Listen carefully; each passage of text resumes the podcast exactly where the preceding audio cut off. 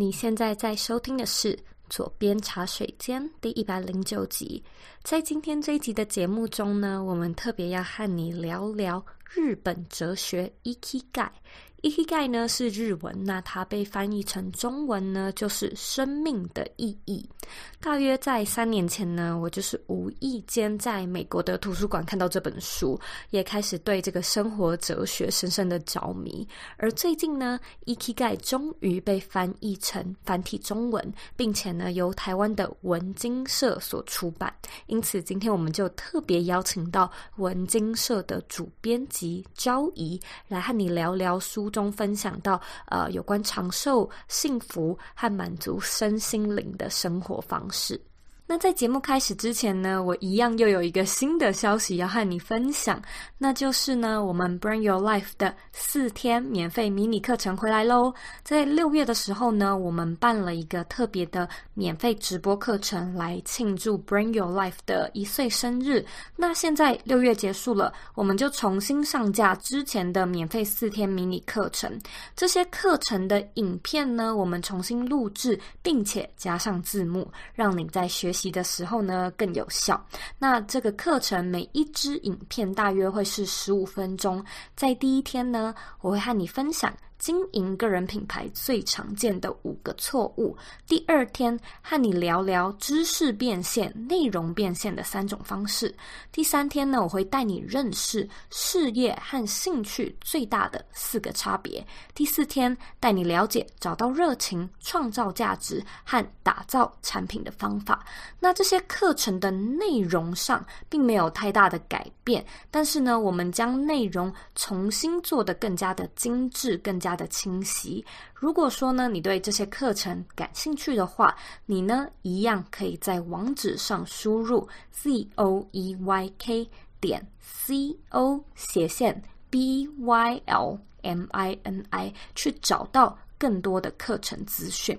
现在呢，我要来阅读一位听众他在 iTunes Store 上面的留言。今天的听众是 Craig。二零零六，他写说很好的陪伴声音。今晚工作加班，想要有点声音的陪伴，不知为何点开了左边茶水间，竟然一口气听了七天份，也鼓舞了我自己正在做的事情，马上就推荐给朋友了。加油哦，我会继续听下去的。非常感谢 Craig 的留言，也希望呢你加班不要太累，记得早点休息。如果说呢你对左边茶水间有任何的想法、任何的建议，我都非常欢迎你呢回到我们的网站原文，或者是到 iTunes Store 上面帮我打星评分，并且留言。每一个人的留言呢，我都会仔细看，所以呢一定要花一点时间帮我们在上面做评分，这样呢才有越来越多人可以因此而知道这个节目。那如果说呢，你喜欢这个节目的话，也一定要花一点时间订阅这个频道，并且呢，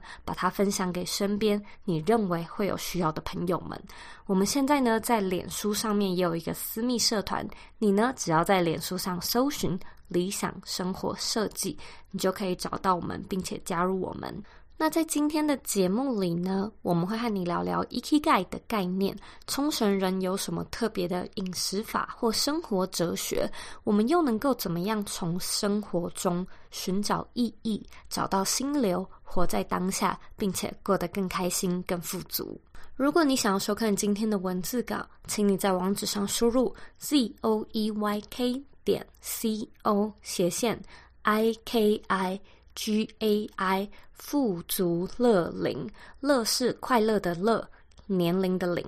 让我们一起欢迎今天的来宾昭仪。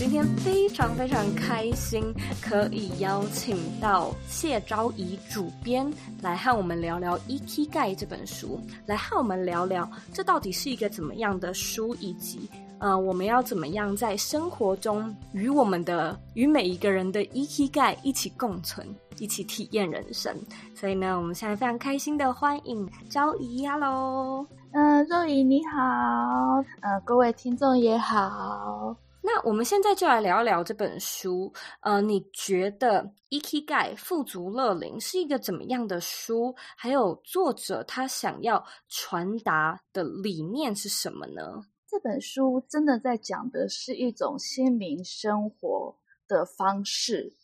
然后它是让你找到一种你该如何如何在这个世界上生存的意义。你如果想要长寿的话，那你该如何去做它？然后我们就会发现说，它其实有点是在让你寻找你的幸福的人生。我觉得作者的理念就只是在于说，为大家找出一个幸福的人生，过得愉快的人生，而不是就是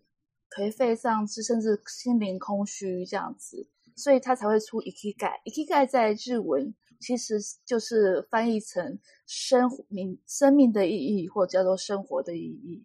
所以基本上这本书就是很简单，嗯、我觉得它就是一本让你去寻找你自己的幸福的书，这样子。嗯，那现在能不能够请你跟观众？呃，解释一下，就是假设有人从来都没有听过 Ikigai 到底是什么，你能不能够解释它是由什么元素组成的，然后代表的意义是什么？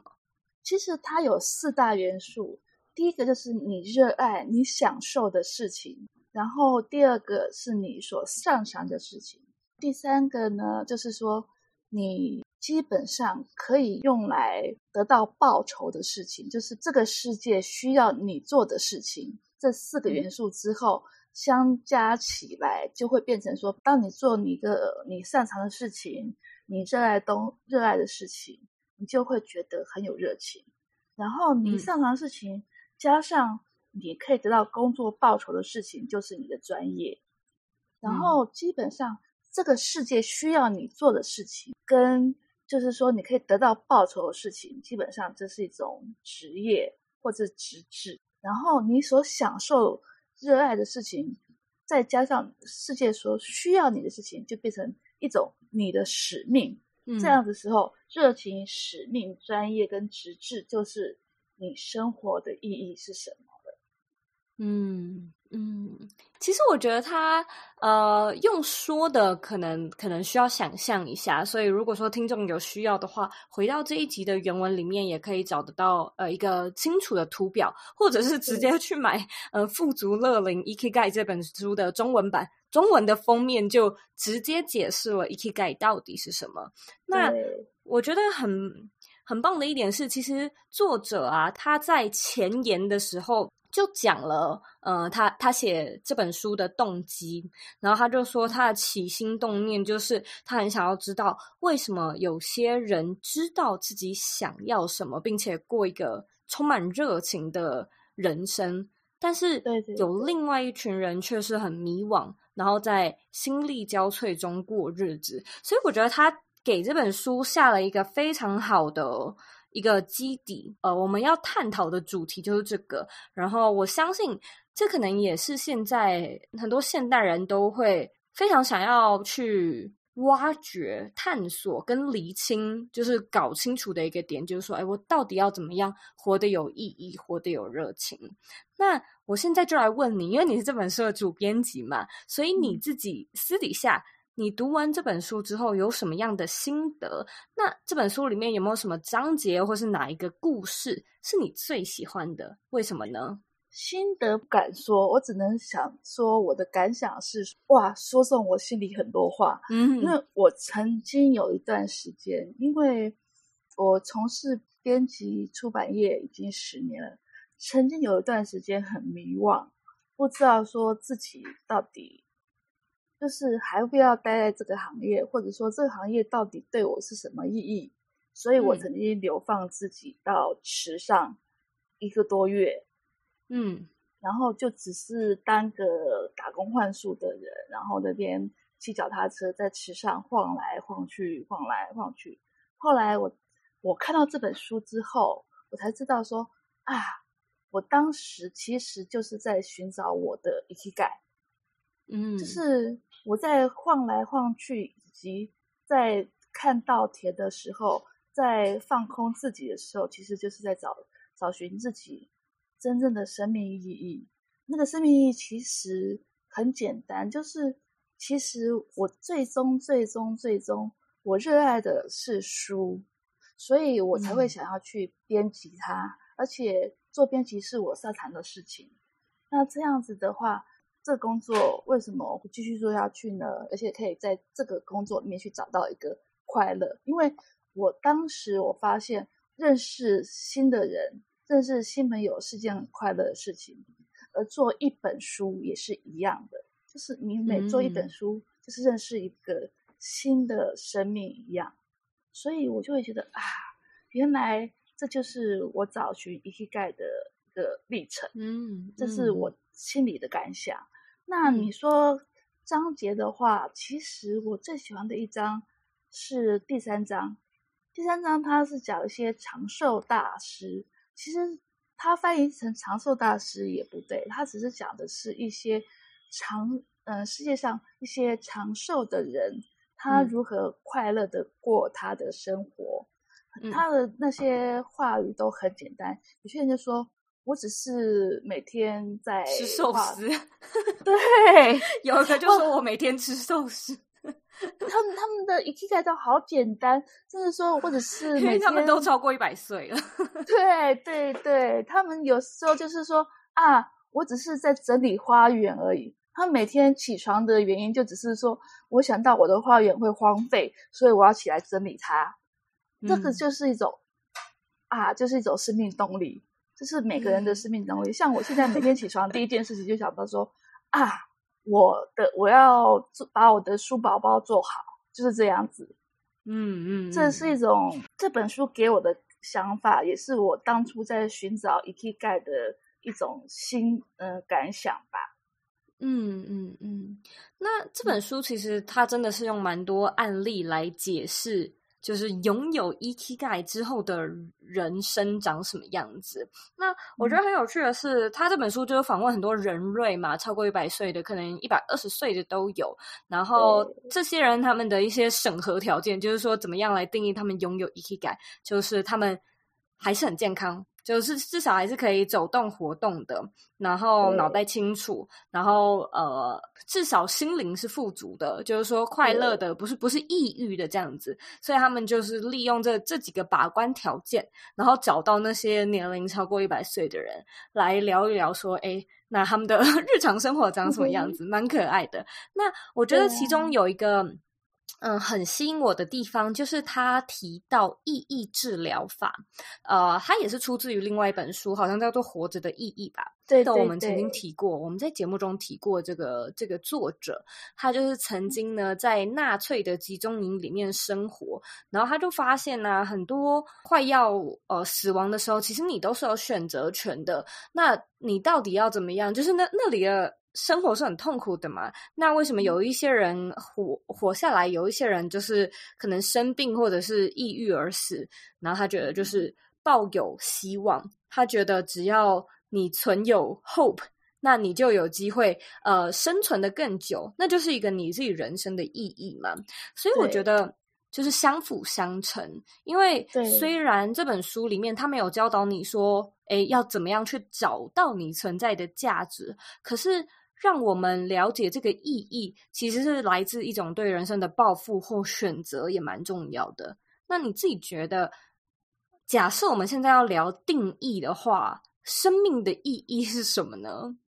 如果以我来说的话，我会觉得是能够满足所有人的一件事情，就是你可以做到的事情。对我来说，我的生命的意义大概就是书这件事情。因为我一直都觉得书是一件可以传递知识、感情、哲理的东西，所以我喜欢它。那每个人都有每个人够有心理满足感的事情，那你要怎么去找到它？嗯、其实是 Ikigai 想要讲的，而嗯，那个意义治疗法也是想要讲这件事情，就是说你该如何找到你的生命意义，才能去活得更好。活得更快乐，活得下去，而且就是你的生命的韧性，就是那个韧是韧度的韧，韧度的韧才会更强壮，你才能够面对挫折。我在这边想到，我曾经读过一本书《阿德勒心理学讲义》。我很久以前读的，然后那本书里面有一个章节蛮有趣的，他就提到说，呃，你去仔细观察世界上，呃，罪犯、问题儿童，或者是呃，可能是社会边缘的一些人，他们都有的一个共通点，就是他们对社会漠不关心，就是他们对世界在发生的事情是呃提不起劲的，不感兴趣。然后他就说 eki gai 他他们就是这本书里面，他们有个团队去冲绳，就观察呃冲绳那边的一些人类的行为嘛。那他们就发现呢。嗯他们因为是小岛，所以就是物资可能没有那么的丰富，扰所以他们对，所以他们就会互相帮助，就是说，哎，彼此之间左邻右舍，大家都知道是谁，然后大家都就像是我们刚才先前提到的，有互助会，互相帮助，所以就是他们整一个社群的连接感是很强的。然后我其实也一直在思考这一题，我就想说，如果有人问我生命的意义是什么，我要怎么样回答？然后我觉得这个。这个东西就是你要找到，可能也要一些社会历练啦，就是要真的呃，经过人生一段时间，你可能才有体悟嘛。但我觉得有一个意义蛮有趣的是，就是它是一个与人的连接。就例如说你，你你回想你你现在，嗯，就是你人生中觉得非常非常有意义的那个 moment，好像都会跟人有关。就例如说，嗯，找到你的真爱啊，或者是。啊，第一次抱着你新生的宝宝，或者是领养了你的第一只宠物等等之类，就是它是与一种生命或者是呃元素，世界上元素有连结的。所以我觉得生活感到没有意义，或有一些人他觉得我我自己好像生生无可恋，嗯、呃，活着很无聊，好像很多时候都是出自于跟社会的连结感不够强。对，我觉得。就是互相的心灵的连接感，嗯，连接感。就是，比如说你抱起你的宝宝，其实你会觉得啊，那是一种生命的传承，而且你是跟宝宝有联系的，或者是说你跟你最爱的人在一起的时候，嗯、你那种感觉也是有互相联系、联动的，甚至是，嗯，嗯，不管是在职场上也是。职场上的一些，你都是有互相联动性的。嗯、因为我的职业让我碰到很多很多的人，我们我很喜欢的就是跟人家沟通、讲话，然后去了解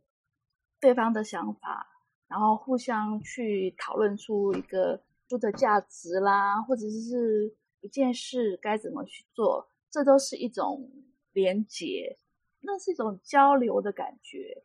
而嗯，我想说，那些所谓的心灵空泛者，他可能只关注于自己，而忘记跟世界的连接是多么重要的。嗯，你少了跟世界的连接，或跟一般人的连接，其实你就少了你的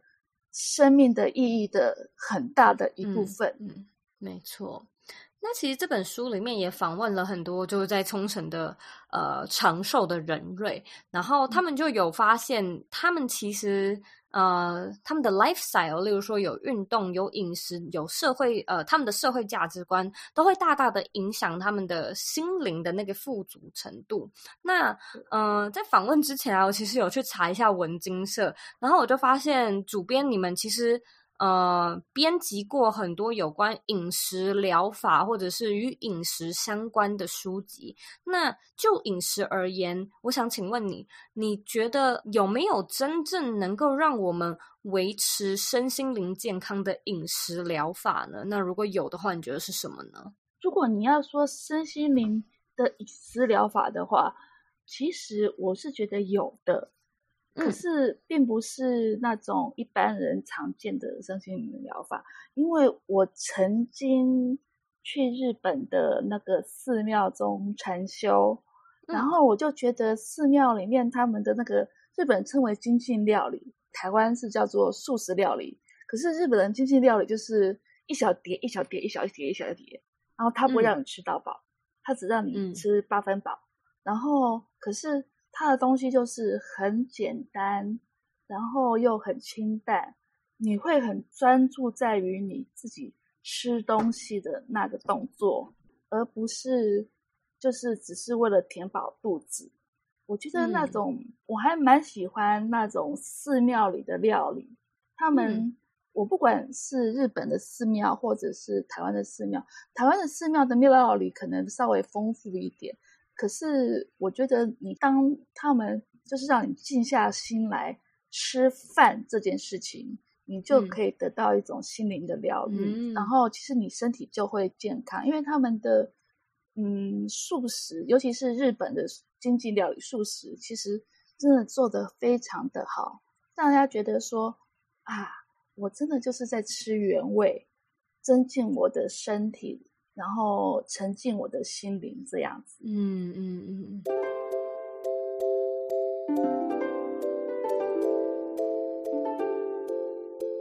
你想要经营个人品牌，用热爱的事物赚钱，打造财富自由以及不被地点限制的工作，对吧？Zoe 现在呢，推出了一套带状的四天免费课程，教你如何将自己的兴趣变成事业，让你能够一边工作一边旅行。第一天呢，我会和你分享经营个人品牌最常见的五个错误。第二天，带你认识内容变现的三种方式。第三天呢，我会教你分辨事业和兴趣最大的四个差别。第四天，我会和你聊聊如何找到自己的热情，并且创造品牌价值。如果说你想要索取这四天的免费课程，请你呢在网址上输入 z o e y k 点 c o 斜线 b y l m i n i，再说一次是 b y l。M I N I，只要输入网址就能够看到更完整的课程介绍和报名页面，填表申请呢就可以马上开始上课啦。那我们课程里见喽。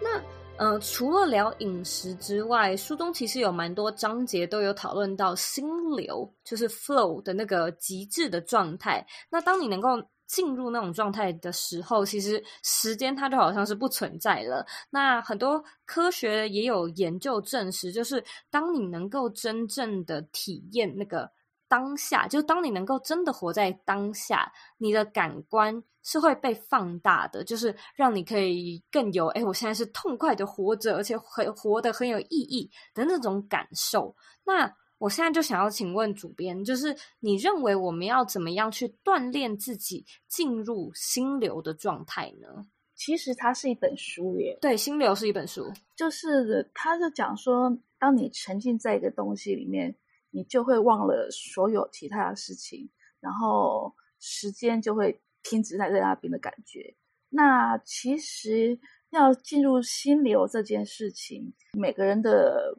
状态不一样。像如果当你享受到你自己喜欢的事情的时候，你可能就会进入心流这件事情。我自己是先是找到自己喜欢做的事情，比如说我喜欢做一些手工，嗯，就是嗯剪纸啊、纸雕啊，或者是打毛线衣呀，嗯，就是做这些东西去让自己心灵沉淀下来。嗯，结果我发现，在这样的时候，你就会觉得你进入一种好像是一个时间停止，甚至是一个时间放大也对。嗯，后来我用这种方式在我的职业上专注在于我自己做编辑的时候，也会发现我会进入心流。可是要进入心流的时候，基本上有对有些人来说很难。我建议的是，从你自己喜欢的事情开始做起，然后慢慢的再导入你的工作，其实会增加你的工作效率。我觉得心流，其实我自己有想过心流到底是什么，然后要怎么样进入。然后我觉得，其实，嗯，说的简单一点，就是当然你有一些前置作业嘛，例如说环境可能要整理一下，就是嗯、不要有太多的杂音啊，不要有太多的通知会影响到你。然后我觉得心流那个状态，它是一个你要尽量避免被打断的状态。然后这个状态，它要是就像刚刚昭仪说到的。我觉得它要是你喜欢的事情，因为只要你喜欢的话，进入那个状态会更容易。然后第二个是，我觉得这个、嗯、这件事情它也要稍微有点难度，就是呃，精神是要专注的，就是这件事情可能没有办法让你分神。但第三个就是你你好像也要有一些熟练，就是那种感觉是它还有它它还是有挑战性，然后你也很喜欢的，但是你已经开始可以进入一个比较自动化。的的模式，例如说弹钢琴，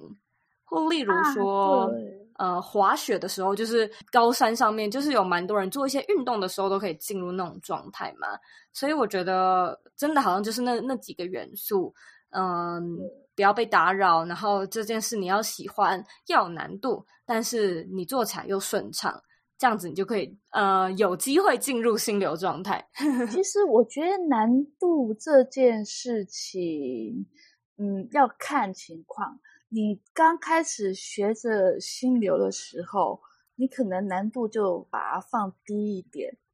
让你有成就感。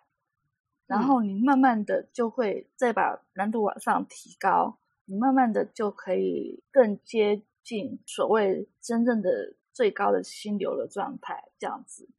嗯嗯，那书中也有提到，就是想要活得长寿、活得健康，其中有一个很重要的元素，就是要去排解生活中的情绪跟压力嘛。因为他有说到，就是有一些根据是压力和焦虑容易使人衰老、老化。那你自己有没有什么减压的方式来补足 生活的元气呢？呃，其实压力是两面刃啦。应该说是，如果少量的压力是会让生命的韧性更强的，然后你更可以去做想做的事情。可是大量的压力，就像现代人真的太大量的压力，其实会让人家崩溃。嗯，然后我自己减压的方式其实有三种，一个就是躺在床上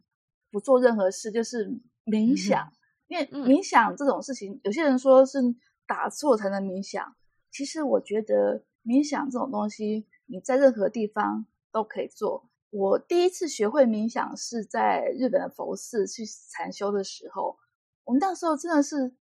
就算打坐，你心里就是有很多很多杂念，然后你就想说，嗯嗯嗯、可以不要有杂念给我出来，可是它就是拼命的冒出来。可是你慢慢的、慢慢的，就干脆就。想说算了，我就放弃了，然后就就慢慢的就心里就杂念就不见了。所以我后来发现，就算是不坐着，你躺着，你也可以享受那种，呃，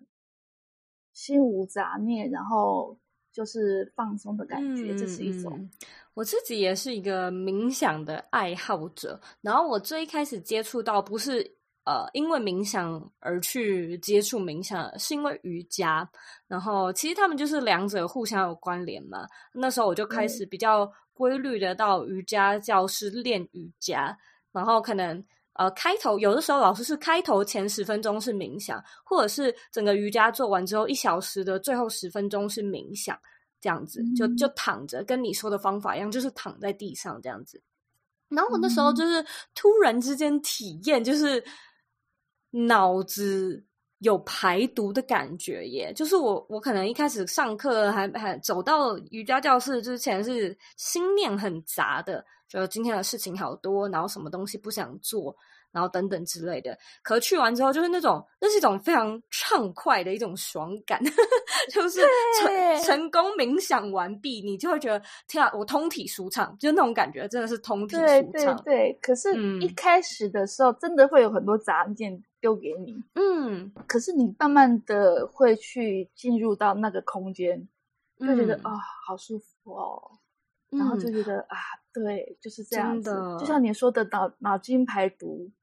对对对，我其实觉得，因为很多人都会来问我说：“诶，到底要怎么冥想？”然后，呃，我在这边就可以回答一下，因为我觉得我现在冥想做得还蛮成功的原因，就是因为我一开始是有人带的。就是最一开始的时候，我不是特意去接触冥想，我是因为瑜伽老师就是在课程中加入冥想的一些呃练习嘛，所以我觉得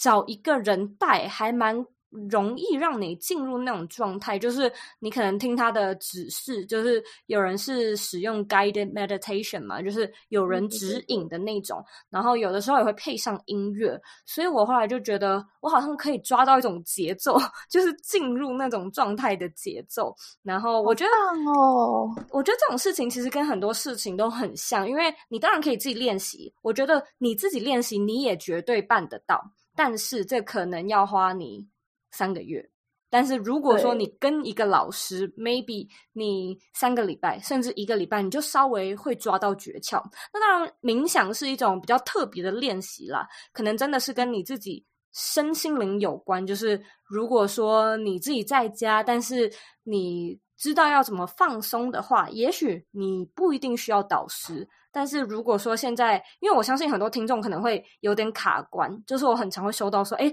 到底要怎么样进入那种冥想的状态？冥想成功的感觉是什么？然后我就想说，嗯，这个真的很难解释。所以如果说可以的话呢，我觉得去去瑜伽教室，或者是去找呃冥想就是灵修的老师，你可以参加一些冥想团体，对，我觉得可以，一些禅修团体也是可以的。就是尽量就是让自己自己在嗯团体里面，可能也会让自己更能够进入状况。嗯嗯，觉得我非常同意耶，因为我觉得冥想这种事情，很多人都会觉得它好像是关着门，我自己在家里找一个非常安静、没有任何人的地方。可其实你可以试试看集体冥想，就团体冥想的时候，那个那空间可能大家的能能量都是在传播的，所以你搞不好会比较快进入状况，也是有可能的。对啊，对啊。那嗯、呃，我在这边就想要来问你，就是。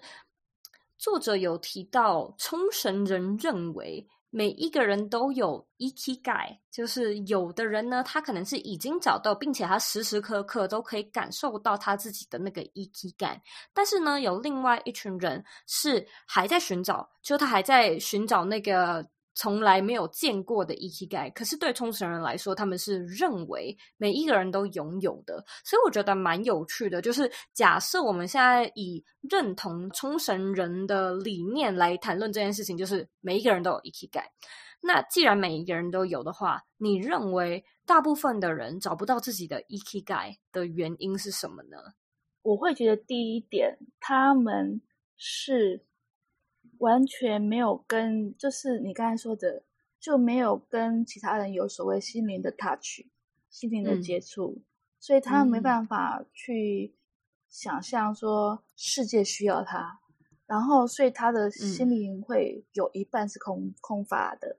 然后还有呢，有时候太专注于眼前的事情的时候，你也会失去 Ikigai。这本书里面有讲到。日本的一种哲学叫做差寂，嗯嗯，他就讲说，基本上这个世界是不完美的，或是一起一会，这个时间点就只有这样子而已，下一个时间点就是另外一件事情，嗯、另外一个时空，另外一个东西。所以，如果太专注于某件事情，太要求完美的时候，你可能会失去你的 Ikigai。其实，Ikigai 这种东西，可能。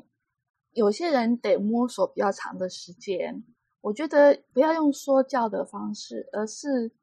试着跟他们讲，跟他带着他们去做某些事情的时候，他们反而会容易去就是悟到这种道理。可能就是在某一瞬间，而不是你要拼命的说教，或者说你一定要看这本书。可是这本书的确是一种媒介。就是，或者是就像你画的那个那个图，基本上也是一种媒介，让他们能够比较容易的去寻找到自己的 Ikigai。可是如果没有这种媒介的时候，你可能要带着他们去思考某些问题点。我觉得动脑筋是件好事情，就是说我我有时候就会问一些小弟弟、小妹妹，我说：“你活着是做什么？”就有点像苏格拉底的问法一样。就是我觉得当初苏格拉底是希望带给那些年轻人一点生命的意义、ikigai，所以他才会问这种问题。所以我有时候碰到一些不爱读书，或者是说，嗯，比较不知道自己目标的年轻人的时候，我就会问说：“你为什么会这样子？你现在的状态你喜欢吗？”让他自己去思考，说不定他们就会思考出一、嗯、一种东西来。嗯嗯，借借由这种思考对谈，其实你不只是你自己可以学习到东西。他也可以学习到如何去锻炼自己脑筋，去找到自己想要的东西。嗯、我就常常跟我干儿子讲说：“你得试着去想想看，你想要什么东西，你未来要如何去生活。”后来他就蛮喜欢听我去做思考讨论这件事情。嗯嗯嗯，蛮有意思的，就是说真的去对话，去丢问题。让其他人有所醒思嘛？对对对对对，嗯嗯，我自己也觉得，其实就是生活中有蛮多，就是当你会来愿意收听这一集，我觉得它本身就是一个触发点，因为有很多其他级数可以去选择嘛，有很多其他的内容，但是你做出这个动作，就是按下收听，或者是开始买这本书，其实就是在呃宣告你自己是对这个议题感兴趣的，然后你可能也开始想要找。所以我觉得，当你开始想要找你的 Ikigai 的话，呃，你自己就会开始丢问题给自己思考。例如说，哎，对啊，那那其他人的 Ikigai 是什么？那搞不好我可以先从问身边的人开始嘛，就是呃，东凑西凑的拼凑一些灵感，看我身边的人是怎么看待这件事情。那也许慢慢的，你就可以拼凑出你的 Ikigai，而且别人对你的看法，你也会得到你。的 Ikigai，因为别人对你看法就是这个世界需要你的地方，嗯，或者是说你可以以此为生的东西，这也是 Ikigai 的一部分。所以基本上你就可以从之中去找到你的 Ikigai。嗯，没有错，没有错。那如果说大家对这本书感兴趣的话，我们哪边找得到这本书呢？这个其实我们那个各大。书局、实体书局或者是网络书局、网络书城都会有，像比如说博客来啊、Momo 啊、PC Home 啊这些网络书城，或者到成品啊、呃金石堂啊这些实体书店。非常谢谢你。那最后一个问题，也是每一个来宾都要被问的问题：你认为的理想生活是什么呢？我的理想生活啊。被书包围着是我最大的理想生活，很棒啊！因为我真的很爱书，从小就是被我爸那面书墙养大的，现在又在做书。然后，如果不做书的话，我可能想要做一个历史学家。嗯，蛮有意思，就是在收集一些，因为我自己是历史系毕业的，我一直很喜欢听故事。所以我才会学历史。嗯、那学历史会让我觉得，嗯，得到一种充实感，可以从古往今来的事件去得到一些经验，然后也可以顺便找找看我的 Ikigai。所以我的理想生活大概就是围绕着文史书，然后努力的去读它，然后努力的去编辑它，是我最快乐的事情吧。嗯嗯，非常棒，我觉得这是一个非常棒的理想生活。也谢谢你今天特地抽空到左边茶水间分享这本书，也谢谢你，谢谢。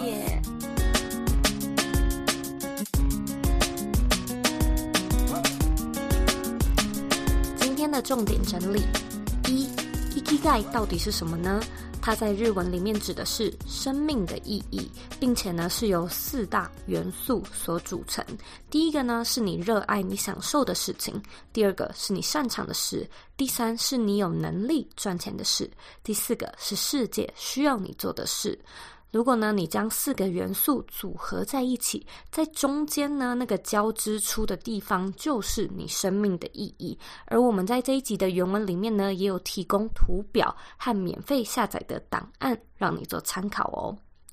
二。如何找到自己的 EQ 感找不到生命的意义的原因是什么呢？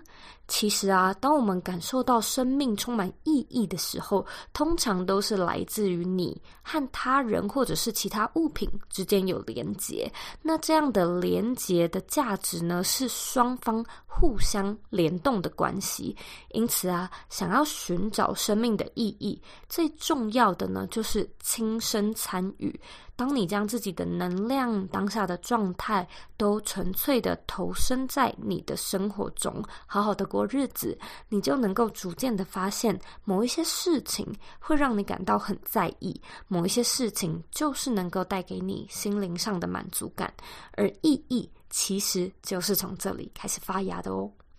三，如何进入心流那种 flow 的状态呢？首先，我们必须要先设定一些前置作业，包含环境的选择、干扰物的排除。再来，你要选择一项你感兴趣、有热情，并且能够投入的事情。那这件事情呢，最好是你做起来很顺手，但是又需要足够的专注度的事情。再来呢，就是让你的心情做沉淀，不要一心多用，排除杂念，并且开始执行眼前这件事。然后，也许坚持个二十到三十分钟，透过这样子的练习呢，你就能够慢慢的训练自己。进入心流的状态，也能更享受那种活在当下的感觉。非常感谢你今天的收听。如果说呢，你对《EKG 富足乐龄》这本书感兴趣，回到我们的网站，一样能够找到书本的连接。而我自己呢，其实更推荐你去读读看原文书。我觉得原文里面有一些意境跟故事，读起来会让你觉得更生动。那如果说呢，你有任何问题或者有任何的想法，我都非常欢迎你回到我们的网站，或者是到 Instagram 上面找我。我的网站网址和 IG 的账号一样是 Z O E Y K 点 C O。你呢，可以截图这一集的节目，然后分享到你的现实动态上面，tag 我，让我知道你有在收听，并且让我知道你的想法。最后的最后呢，我知道你是非常忙碌的。我也知道你可以选择去做很多很多其他的事情，但是呢，你却选择来收听这一集的节目，真的真的非常的感谢你。现在我也想要请你花三十秒的时间做一个练习，回到我们的网站里面，把 Ikigai 的空白图表下载下来，然后试着做做看。虽然它可能要花你超过三十秒的时间，但是这是你今天的功课。然后记得把你做好的作品分享到我们的网站或者是 Instagram 上面。那我们下次见喽。